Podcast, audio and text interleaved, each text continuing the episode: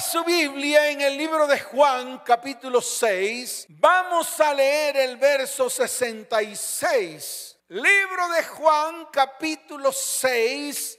Mire lo que dice con detenimiento el verso 66. Póngale la lupa. Dice la palabra. Desde entonces muchos de sus discípulos volvieron atrás y ya no andaban con él. Es tremenda palabra. Muchos de sus discípulos volvieron atrás y ya no andaban con él, tal vez por lo que el Señor en ese tiempo estaba predicando. Yo siempre he dicho algo, ¿qué tal si hiciéramos una iglesia que se llamara la iglesia de Juan el Bautista? ¿Usted se imagina qué pasaría? ¿Usted se imagina qué pasaría si hoy abriera una iglesia en un lugar céntrico de la ciudad donde el primer día se hiciera una tremenda cola de gente, mucha gente, y usted se imagina cuál sería la primera prédica. No, yo se lo pregunto, de pronto usted me dirá, pues pastor, no sé cuál sería la primera prédica. Pues yo lo miro aquí en el libro de Mateo capítulo 3. Ahí veo la predicación de Juan el Bautista. Es el título que está en mi Biblia. Yo creo que si su Biblia tiene títulos en cada uno de los capítulos, entonces ahí va a encontrar predicación de Juan el Bautista. Mire esta prédica, mire la prédica. Él diría, arrepentíos porque el reino de los cielos se ha acercado. Eso es lo primero que diría él yo creo que daría la bienvenida diciéndoles a todos, ya saben, aquí van a venir es a arrepentirse, aquí no van a venir a jugar, aquí no van a venir a saltar, aquí no van a venir a divertirse, aquí van a venir a arrepentirse, porque el reino de los cielos se ha acercado. Esa sería como la predicación o la primera parte de la predicación. Pero si yo miro más adelante, yo veo aquí, por ejemplo, el verso el verso 8 que dice, Haced pues frutos dignos de arrepentimiento. Todo el mundo quedaría mirándose a la cara y diciendo, este no, nos habla sino de puro arrepentimiento. Y yo les digo a todos, pues este es el tiempo de arrepentirse. Es que son los tiempos finales. Ya no hay más tiempo. Estamos en, en, tiempos proféticos, hasta tal punto de que las profecías se están cumpliendo todas. Todas, si tú miras la palabra con lupa, te vas a dar cuenta que todo se está cumpliendo en este tiempo. Y ya el tiempo está muy corto. Ya estamos en el tiempo final. Y tú todavía estás ahí sentado, rascándote y echándote fresco. Yo de ti estaría buscando la presencia y el rostro del Señor. Y estaría delante de Él, sacando todo lo que hay en mi vida y en mi corazón. Yendo hacia el arrepentimiento genuino y hacia la conversión genuina. Así de sencillo. Entonces yo vería o escucharía en este tiempo, y ya también el hacha está puesta a la raíz de los árboles. Y diría así, por tanto todo árbol que no da buen fruto es cortado y echado al fuego. Imagínense esa predicación. Y no solo eso, también diría esto que está como por aquí, que lo acabé de leer. Diría así, al ver él que muchos de los fariseos y de los saduceos venían a su bautismo, les decía, generación de víboras, ¿quién os enseñó a huir de la ira venidera? Yo creo que al siguiente domingo o a la siguiente reunión, creo que ya no habría cola. La gente saldría espantada. ¿Sabes por qué? Porque a la gente le gusta que le hablen bonito. A la gente nunca le ha gustado que se le hable la verdad. La gente piensa que la transformación y el cambio viene del harín larán, porque sí, porque es que yo soy hijo de Dios, porque es que ya yo acepté a Cristo en mi corazón, porque es que, porque es que deje de, de decir tanto, porque es que, más bien actúe y póngase firme. Y estos son los tiempos de afirmarnos. Y yo te invito a que te afirmes delante de la presencia del Señor. Yo te invito. Yo te invito a que tengas tiempos de estar en su perfecta presencia, que tengas tiempos de arrepentimiento, que tengas tiempos de confesión, que tengas tiempos con la palabra, para que la palabra a través de su Espíritu Santo te hable, para que la palabra a través del Espíritu Santo te enseñe. Porque yo te quiero decir algo, aquí está la palabra. La palabra fue dada por el Espíritu de Dios y se la entregó a muchos para que escribieran. Entonces yo te digo algo, lee la palabra, pero no saques al Espíritu de Dios de la palabra, porque seguirá siendo una palabra escrita en papel. Colócala en tu corazón y comienza a ponerla por obra. ¿Cuántos dicen amén? ¿Cuántos dicen amén? Dele fuerte ese aplauso al Señor. Fuerte ese aplauso. Entonces cuando hacemos eso, déjame decirte algo, nos convertimos en escogidos. Ah, qué bueno es sentirse escogido. Sentirnos escogidos. Tal vez es el más grande privilegio que sale del corazón de Dios a través de su gran e inmenso amor. El solo hecho, escuche bien, de haber sido escogidos nos hace sentir privilegiados y amados. Escuche esto para que no lo siga pisoteando. Porque el problema de nosotros es que estos privilegios, estos regalos que Dios le da a su iglesia, nosotros lo pisoteamos. Es un gran privilegio ser escogido. No hay mayor regalo que ser escogidos. Por eso a Dios le ha placido escoger su iglesia, escogerte a ti, contemplar la tierra y decir, ay, allá va Petronila, voy a escogerla. ¿Qué nota? Es lo más hermoso que le puede pasar a un ser humano. El problema es que nos pasamos por la faja ese hecho de ser escogidos por Dios. Lo tomamos de a poco tomamos de a poco su palabra, nos convertimos en religiosos baratos. Y déjeme decirle algo, la religiosidad barata mata el espíritu, mata tu relación con Dios y te vuelves en un ser acartonado y mecánico. Así de sencillo. Por eso suelta la religiosidad barata que cubre tu vida. Quita la máscara Deja de seguir siendo hipócrita y fariseo. Quítate la máscara y comienza a actuar conforme a lo que Dios te ha entregado. ¿Y qué te ha dado Dios? Ese regalo de ser escogido y apartado para Él.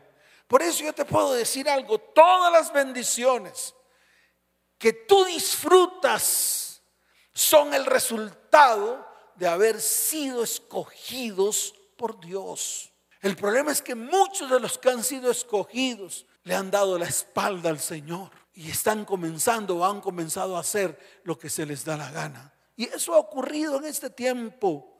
Muchos creyentes han vuelto atrás, han vuelto al mundo. ¿Por qué? Porque nunca se aferraron a Él. Nunca tomaron el valor de lo que era haber sido escogidos por el Señor y haber sido colocados como parte de su pueblo.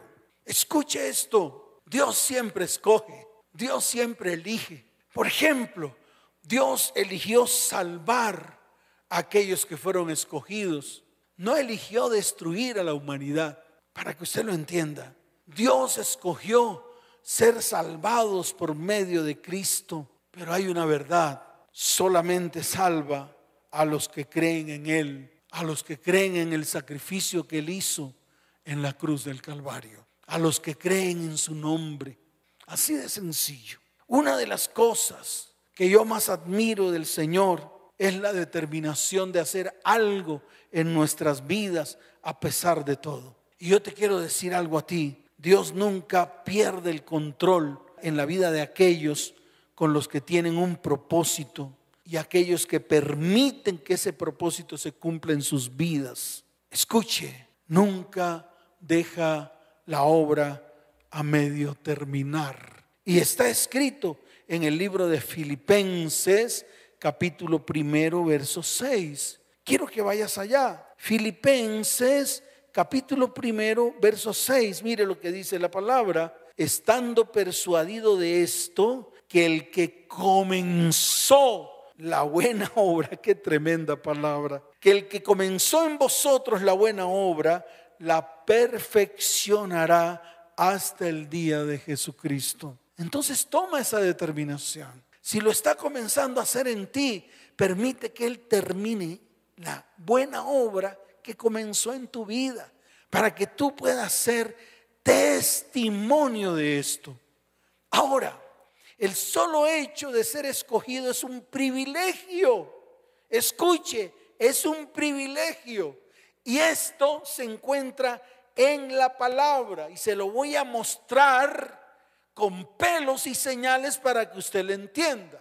Por ejemplo, Abel fue elegido en lugar de Caín. Ya usted sabe qué pasó con Caín. Isaac fue escogido en lugar de Ismael. Jacob fue escogido en lugar de Saúl. Es más, en los hijos de José, Efraín fue escogido en lugar de Manasés. Pero lo más importante de esto es que a cada uno de ellos colocó un propósito y un destino. Por ejemplo, Dios escogió a Israel de entre todas las naciones de la tierra. Y esto no te debe causar impacto, al contrario, a través de ese pueblo, a través del pueblo de Israel y de todo lo que sucedió con el pueblo de Israel, recibimos nosotros enseñanza. ¿Para qué? Para ponernos firmes para poder andar en sus principios y fundamentos, para poder andar en sus caminos. Mire, está escrito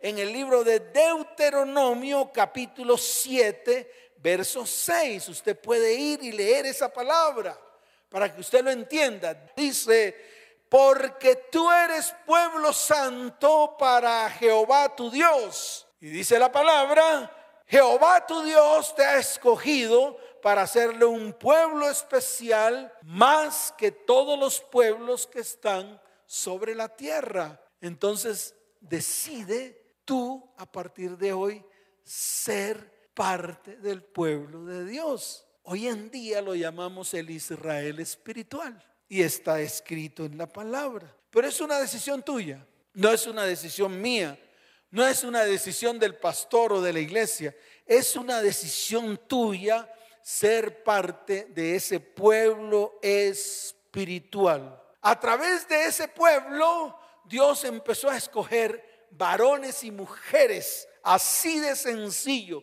Tomó a ciertos hombres y a ciertas mujeres para llevar a cabo todos los planes que tenía para ese pueblo. Todo lo que le sucedió a ellos es hasta hoy enseñanza para nosotros para que nosotros también aprendamos a conocer al Dios de Abraham, al Dios de Isaac y al Dios de Jacob. ¿Cuántos dicen amén? Dele fuerte ese aplauso al Señor, fuerte ese aplauso al Señor. Pero no me quiero quedar ahí. Jesús también escogió a doce hombres de entre la multitud para que estuviesen con él y les dio la potestad para enviarlos a predicar. Jesús también escogió a Saulo de Tarso cuando este hombre perseguía a la iglesia. Así de sencillo. Entonces vuelvo y te repito, a ti también te ha escogido. Y no tengas de a poco, escucha lo que Dios ha determinado en su corazón. Mirar a la tierra, te ve a ti, extiende su mano y te levanta y te hace parte de él. No lo tengas de a poco. Por eso, en estos tiempos, Dios nos ha escogido y nos ha llamado linaje escogido, nos ha llamado un reino de sacerdote de medio de este mundo. ¿Y dónde está escrito? Lo puedes mirar en el libro de Primera de Pedro, allá bien atrás, bien atrás, en el libro de Primera de Pedro, capítulo 2, verso 9. Mire lo que dice la palabra mas vosotros sois linaje escogido, real sacerdocio, nación santa, pueblo adquirido por Dios, para que anunciéis las virtudes de aquel que os llamó de las tinieblas a su luz admirable. Ahora la pregunta, porque aquí me voy a detener. Aquí voy a resumir todo lo que he hablado. Mire, yo te hago esta pregunta a ti. ¿Tú actúas como está escrito en la palabra? Así como dice, ¿será que eres linaje escogido? ¿Será que eres un real sacerdocio? ¿Será que eres parte de esa nación santa y apartada para Dios? ¿Será que eres parte de ese pueblo adquirido por Dios? ¿Será que tú anuncias a través de ti las virtudes de aquel que os llamó de las tinieblas a su luz admirable? Yo te hago esa pregunta. ¿Y sabes por qué te la tengo que hacer? Porque definitivamente nuestro cristianismo es un cristianismo laxo, barato, superficial. Y ese es el tiempo en el cual nosotros tenemos que ahondar. Este es el tiempo en el cual nosotros tenemos que ponernos firmes. ¿Sabe por qué? Porque el espíritu de la apostasía está llegando en este tiempo a la iglesia de Cristo. Y muchos ya están siendo parte de ese espíritu de la apostasía. Ahora, tú tienes que tomar la decisión de andar como Dios quiere que andemos. Eso lo encontramos en Colosenses capítulo 3, desde el verso 12 hasta el verso 17. Yo quiero que miremos por un momento esta palabra, Colosenses capítulo 3, desde el verso 12 hasta el verso 17. Mire lo que dice la palabra. Vestíos pues como escogidos de Dios, santos y amados, de entrañable misericordia, de benignidad, de humildad, de mansedumbre, de paciencia esto lo dice la palabra y dice además el verso 13, soportándoos unos a otros y perdonándoos unos a otros si alguno tuviese queja contra otro, de la manera que Cristo os perdonó, así también hacedlo vosotros. Tremenda palabra. Tal vez aquí se resume todo el cristianismo. Aquí se resume todo lo que el Señor mandó hacer. Dice el verso 14, y sobre todas estas cosas vestidos de amor, que es el vínculo perfecto. Verso 15, y la paz de Dios gobierne en vuestros corazones, a la que asimismo fuisteis llamados en un solo cuerpo, y sed agradecidos. Verso 16. La palabra de Cristo mora en abundancia en vosotros, enseñándoos y exhortándoos unos a otros en toda sabiduría, cantando con gracia en vuestros corazones al Señor con salmos e himnos y cánticos espirituales. Y verso 17, remato con esto. Y todo lo que hacéis, sea de palabra o de hecho, hacedlo todo en el nombre del Señor Jesús, dando gracias a Dios Padre por medio de Él. Yo pregunto, este es el reflejo de tu cristianismo. O algunas cosillas son las que tú haces, pero las otras no. Aquí es donde viene el meollo del asunto. Aquí es donde viene el principio de la apostasía en muchas vidas, en muchos hogares, en muchas familias y en muchos descendientes. Porque en la iglesia todos son bonitos. Y más ahorita con mascarillas. Usted, se imagina la cantidad de gente con mascarillas pero llenos de hipocresía barata. Y ahora peor porque ya ni el rostro se les ve. Entonces tenemos que afirmarnos en el Señor. Así de sencillo, afirmarnos en Él. ¿Sabes por qué? Porque estamos llegando al fin del camino. En otras palabras, estamos llegando al fin de la gracia. Así como en los tiempos de Noé, que estaba la puerta abierta, donde Noé clamaba a gran voz a todos, rápido vengan porque viene un diluvio, vengan porque la tierra se va a llenar de agua y nadie paró bolas, nadie. Al final comenzaron a caer esas gototas de agua y llegó el momento en que el mismo Señor decidió cerrar la puerta. Y cuando cerró la puerta, que vinieron los hombres a tocar esa puerta, la puerta no se abrió. Ese es el fin de la gracia en este tiempo en algún momento la puerta se va a cerrar. Y déjeme decirle algo, de pronto tú vas a tocar y a tocar y a tocar una y otra y otra y otra vez. Así como lo hicieron las cinco vírgenes insensatas, que les faltó el aceite, fueron por aceite, cuando regresaron ya el novio se había ido con las cinco vírgenes sensatas o prudentes. ¿Y qué hizo el Señor? Entró y cerró la puerta. Cuando vinieron esas otras cinco vírgenes insensatas, por más de que tocaron la puerta, el Señor les decía, no las conozco, no sé quiénes son ustedes. Ay, Señor, yo asistía, yo asistía a la iglesia del pastor eh, Calvo. ¿Tú crees que eso te va a salvar? ¿Tú crees que porque pertenezcas a una denominación o hayas hecho lo que el hombre te dijo que hicieras y lo hiciste al pie de la letra día tras día, vez tras vez, ¿tú crees que eso te va a brindar salvación? ¿Tú crees que va a ser por los méritos tuyos? ¿Tú crees que por tus méritos vas a ser escogido? Yo te digo de una vez por todas, de ninguna manera. Más bien es porque ya hemos sido elegidos. Y como hemos sido elegidos y escogidos, debemos actuar en consecuencia. Esta es una de las principales diferencias con las religiones o sectas, pues ellos ponen las obras antes que la salvación. Entonces no es por obras para que no te gloríes, para que no vayas delante del Señor diciendo todo lo que hiciste. Señor, yo saqué demonios en tu nombre. Yo cogí la pata y se la puse a una vieja y la vieja chillaba. Y yo le decía, fuera, fuera, fuera. ¿Tú crees que esos son méritos para tu salvación? No.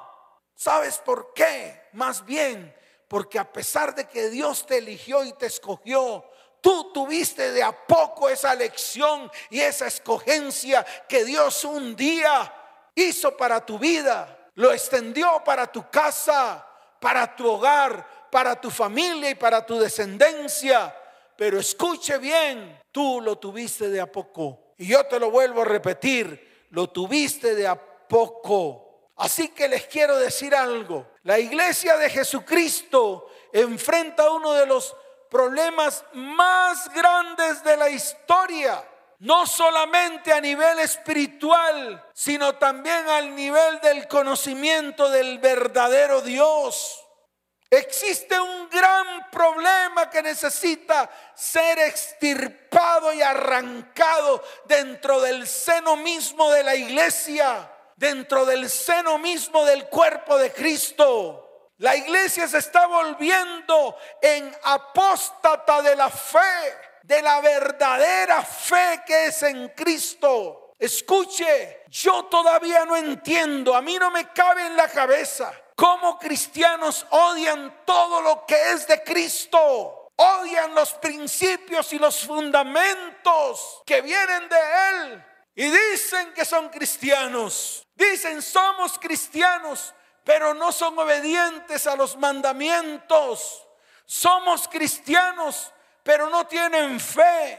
Somos cristianos, lo dicen hombres, mujeres, jóvenes y familias enteras, pero no tienen propósito ni destino en Él. Dicen ser cristianos, pero toman la palabra y la recomponen y la acomodan como más les conviene.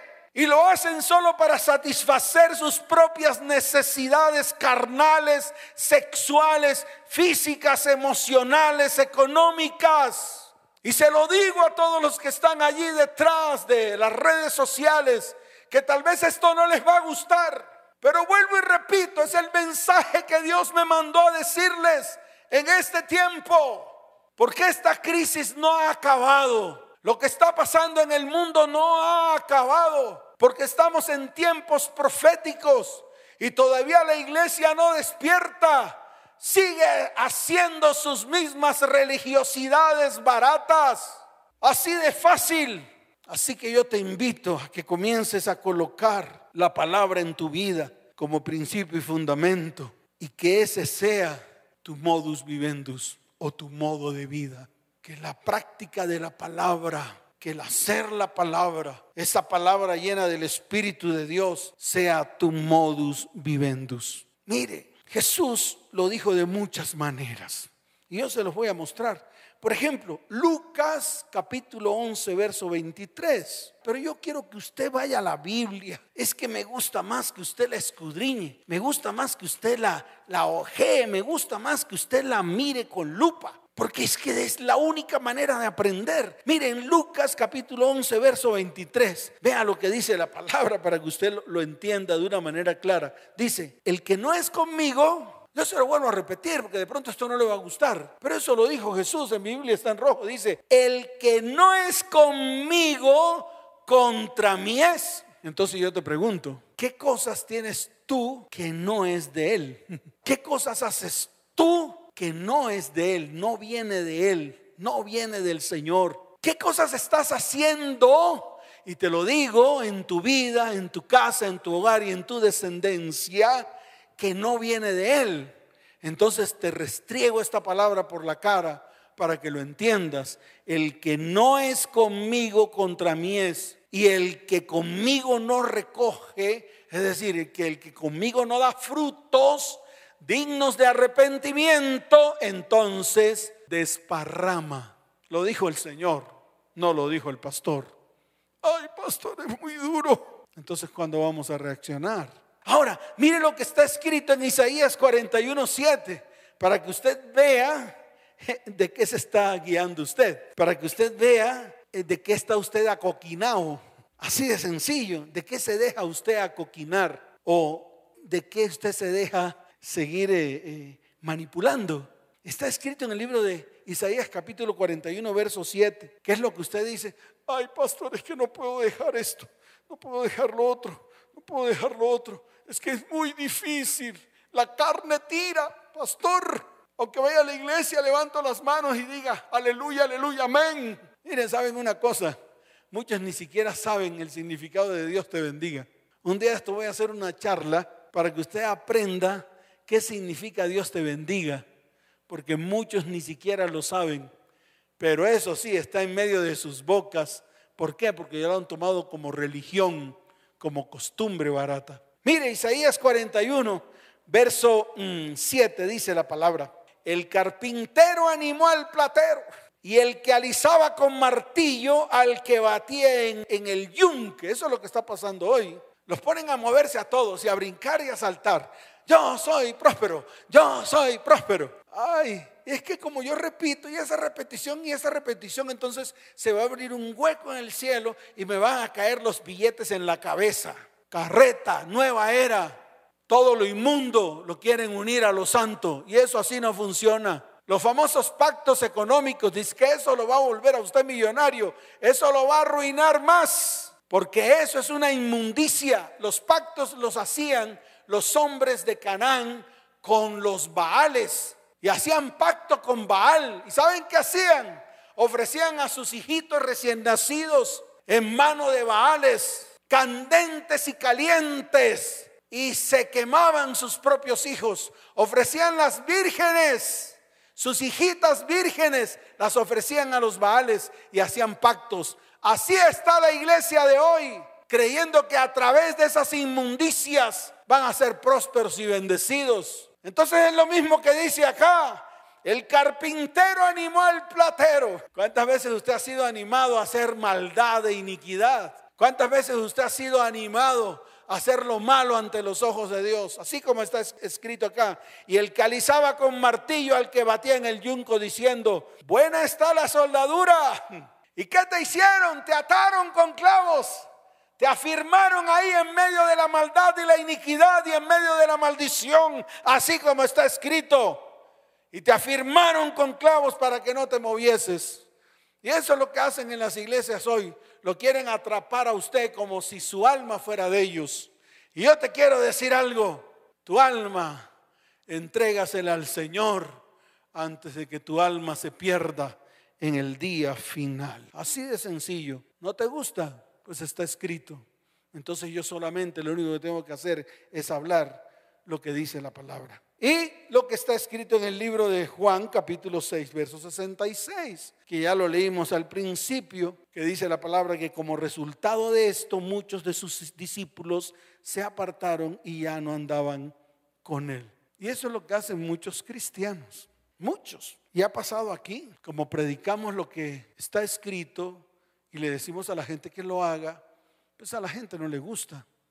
No le gusta sacar a la luz lo que está pasando en el interior de su vida para que por lo menos esa luz lo alumbre. Son lunas apagadas que no lo alumbra el sol. Y yo se lo vuelvo a repetir, son lunas apagadas, oscuras, que nunca lo alumbra el sol. Ay, pastor, ¿de dónde sacó eso? Por favor, explíquenos. Claro, mire, Malaquías capítulo 4, verso 2. Wow, esto es una gran revelación de la palabra. Me gusta cuando Dios me da palabra y cuando la palabra es revelada. Y esta palabra revelada yo se la entrego a la iglesia para que la iglesia la entienda. ¿Por qué digo que son lunas oscuras que no los alumbra el sol? Déjeme decirle algo, porque la luna no alumbra por sí sola. Para que la luna, la luna brille arriba en el cielo, tiene que ser alumbrada por el sol y a través de la luz del sol la luna refleja ese brillo o refleja esa luz. Y se lo voy a leer, mire lo que dice en el verso 2 del capítulo 4 de Malaquías. Mas a vosotros los que teméis mi nombre, nacerá el sol de justicia y en sus alas traerá salvación. Así de sencillo. Mas a vosotros los que teméis mi nombre, nacerá el sol de justicia y en sus alas traerá salvación. Y dice, saldréis y saltaréis como becerros de la manada. Tremenda palabra revelada. ¿Quién es el sol acá? Pues Jesucristo. No es que Él sea el sol literal, ni que sea el Dios Ra. No, no, no, no, no. Cuidado con eso. No, no, no, no. Es una analogía. Por eso dije, muchos cristianos parecen lunas apagadas que nunca les ha alumbrado el sol. Entonces yo se lo digo, muchos cristianos están tan apagados que nunca les ha alumbrado la luz de Cristo. Y muchos pretenden tener luz propia. Y yo les quiero decir algo. La luna siempre será una luna apagada sin luz propia. Y muchos parecen lunas apagadas. Por eso muchos cristianos no les gusta que Dios les hable. Prefieren las tibiezas de las múltiples predicaciones que motivan más que las enseñanzas que transforman. Y por esta razón se van sin decir adiós. Mas ese es el tiempo de retornar. Ese es el tiempo de volver. Ese es el tiempo de dejar ese espíritu de apostasía que los tiene presos los arrastran al mundo. Y déjeme decirle algo, tarde o temprano serán destruidos por el mundo, porque el mundo te acaba y te destruye. Y no solamente a ti, sino también a tus descendientes. Así que párate firme, párate de una manera firme. Deja de llamar a lo bueno malo y a lo malo bueno. Deja de estar en medio de tus iniquidades, maldades y pecados. Deja de estar en medio de tus inmundicias. Deja de estar en tus propios conceptos que a la postre van a llevarte a la destrucción. Y te llevas por delante tu hogar. Y te llevas por delante tu familia. Y te llevas por delante a tus descendientes. En el libro de Primera de Timoteo, capítulo 4, verso primero. Quiero terminar con esto para que tú lo vayas entendiendo. Mire lo que dice. Pero el Espíritu dice claramente que en los postreros tiempos algunos apostatarán de la fe, escuchando a espíritus engañadores y a doctrinas de demonios. Por eso párate firme delante de la presencia del Señor, porque Dios ha elegido a su pueblo y lo ha redimido, no porque su pueblo sea santo, sino para que sea un pueblo apartado y santo para Él. Es así de sencillo. Así que te invito a que te coloques en pie. Te invito a que tomes decisiones claras. Te invito porque Dios no se toma en juego para nada la desobediencia de su pueblo. Dios toma muy en serio la santidad. Sin embargo, la tendencia en la iglesia moderna es crear un Dios a la imagen de la iglesia. Y a ese Dios le dan los atributos que les gustaría que tuvieran. en lugar de tomar los atributos de Dios descritos en su palabra para poder ser la imagen de Dios, para poder brillar con la luz de Él y alumbrar todo lo que está oscuro. Escuche, nosotros hemos tomado decisiones firmes. Nosotros no queremos hacer lo que los demás han hecho. Nosotros no queremos construir una religión basada en conceptos de hombre. Nosotros queremos hacer una iglesia en el cual dentro de esa iglesia esté el pueblo de Dios. Tiene como base la palabra de Dios. Queremos hacer de la iglesia un pueblo para Dios, regido por la palabra de Dios y ministrado por el Espíritu Santo de Dios. Es así de fácil. Colócate en pie y vuélvete nuevamente a Él con todo tu corazón. Vuélvete a Él. Vuélvete a Él porque Dios te ha escogido. Dios te ha elegido. Y tú vas a comenzar a actuar en ese mismo sentido. No tomes de a poco el hecho de que Dios te haya escogido y te haya elegido. Levanta tus manos al cielo hoy. Levanta tu voz al cielo. Oh voz que clama en el desierto. Es el tiempo de preparar el camino para la segunda venida de nuestro Señor Jesús. Es el tiempo en que la iglesia se tiene que parar firme. Es el tiempo de abrir nuestros labios y aceptar nuevamente al Señor en nuestras vidas y al Señor en nuestros corazones. De aceptar sus principios y fundamentos. De aceptar la palabra profética que Él ha dicho de nosotros, de su pueblo. Por eso levanta tus manos al cielo. Toma tu Biblia en la mano. Porque hoy es un día para firmarnos delante de Él. Yo quiero que todos ahí, familias enteras, jóvenes, niños, mamás, papás, hoy nos unamos en un solo sentir, en clamar al Señor, para que el Señor vuelva nuevamente su mirada a nosotros para que podamos afirmarnos en Él y en el poder de su fuerza. Para que el Señor extienda su mano de bondad y de misericordia sobre cada uno de nosotros. Toma la Biblia, varón. Toma la palabra, mujer. Dile a tus hijos que todos tomen la palabra y comenzamos, comencemos a declarar con nuestros propios labios lo que está escrito en la palabra de nosotros para que nos afirmemos a partir de hoy delante de su perfecta presencia. Toma la palabra, háblala en Isaías capítulo 41 desde el verso 8 en adelante. Mire lo que dice la palabra. Pero tú, entonces coloca tu nombre.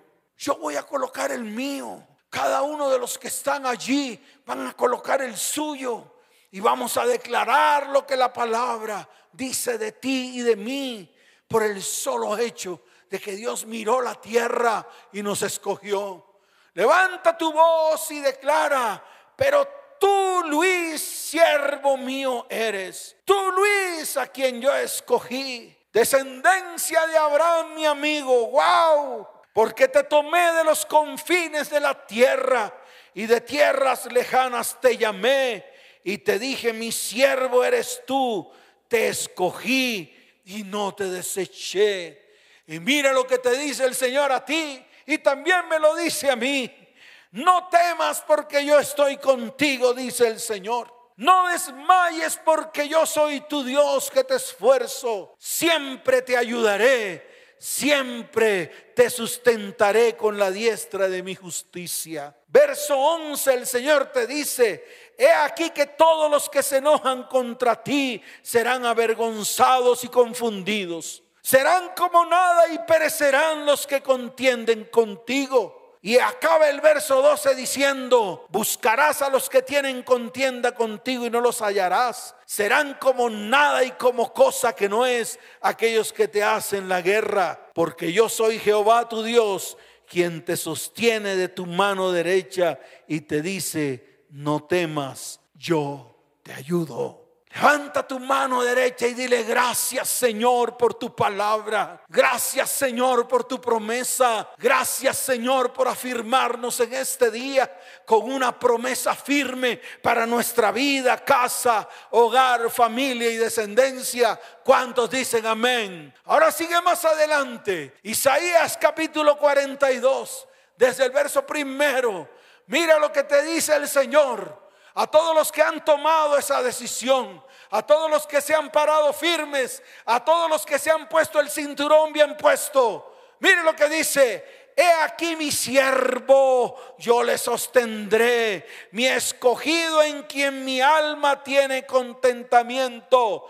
He puesto sobre él mi espíritu y él traerá justicia a las naciones. Verso 2, más promesa no gritará ni alzará su voz, ni la hará oír en las calles. No quebrará la caña cascada, ni apagará el pábilo que humeare. Por medio de la verdad traerá justicia. Afírmate en la verdad. Y la verdad se llama Jesucristo. Pero escucha esto.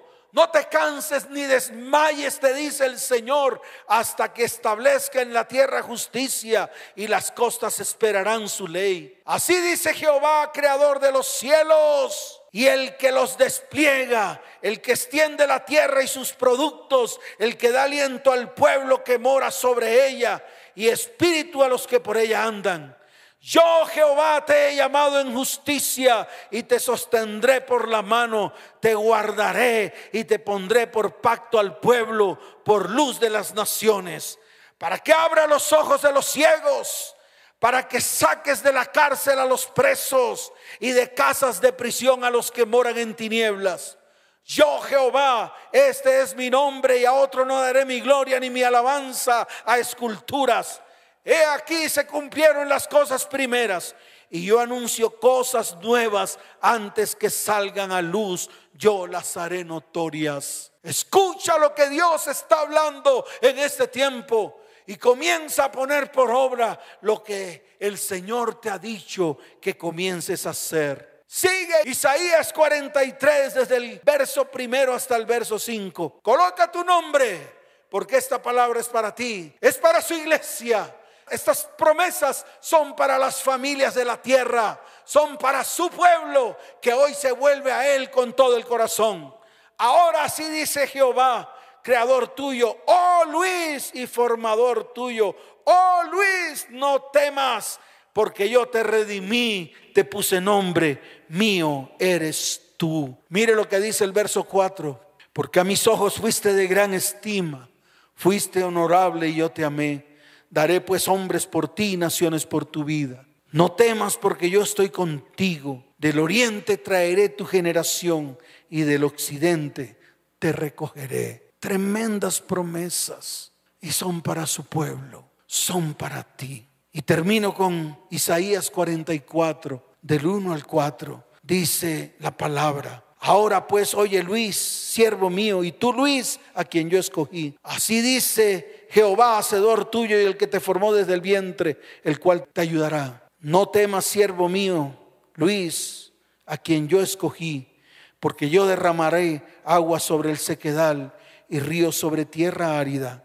Mi espíritu derramaré sobre tu generación y mi bendición sobre tus renuevos, y brotarán entre hierba como sauces junto a las riberas de las aguas. ¿Qué diremos a esto?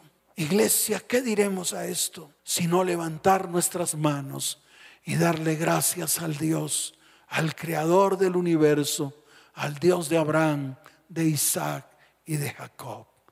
Señor, te damos gracias, te damos toda la gloria y te damos toda la honra. Gracias por tu palabra. Gracias por tus promesas.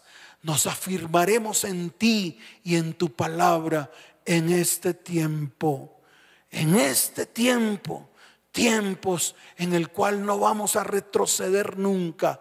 Vamos a avanzar en tus propósitos. Te damos gloria y honra en el nombre de Jesús. Amén y amén. Dele fuerte ese aplauso al Señor. Fuerte ese aplauso al Señor. Y tú que estás allí, que tal vez vienes por primera vez a una de estas transmisiones. Escucha, lo primero que tienes que hacer es levantar tu mano derecha y colocar tu otra mano en el corazón y decir, amado Señor, hoy quiero que escribas mi nombre en el libro de la vida y no lo borres jamás. Señor, hoy te acepto dentro de mí como mi único y suficiente Salvador. Enséñame, Señor, enséñame. Muéstrate a mi vida y trae salvación a mi casa, a mi hogar y a mi familia. En el nombre de Jesús. Iglesia, levanta tus manos voy a bendecir a las familias de la tierra. Padre, bendice a tu pueblo que hoy ha tomado la decisión de volverse a ti con todo el corazón. Señor, como sacerdote de esta iglesia, hoy los bendigo con abundancia de paz, los bendigo con salud y los bendigo con prosperidad.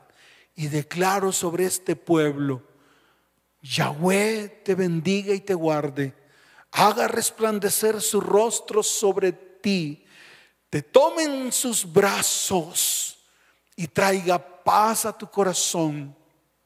Hoy coloco el nombre de Yahweh sobre el pueblo y Él traerá bendición abundante y sobreabundante. Amén y amén muchas bendiciones. Les amo con todo mi corazón. Que Dios les bendiga y les guarde. Chao, chao.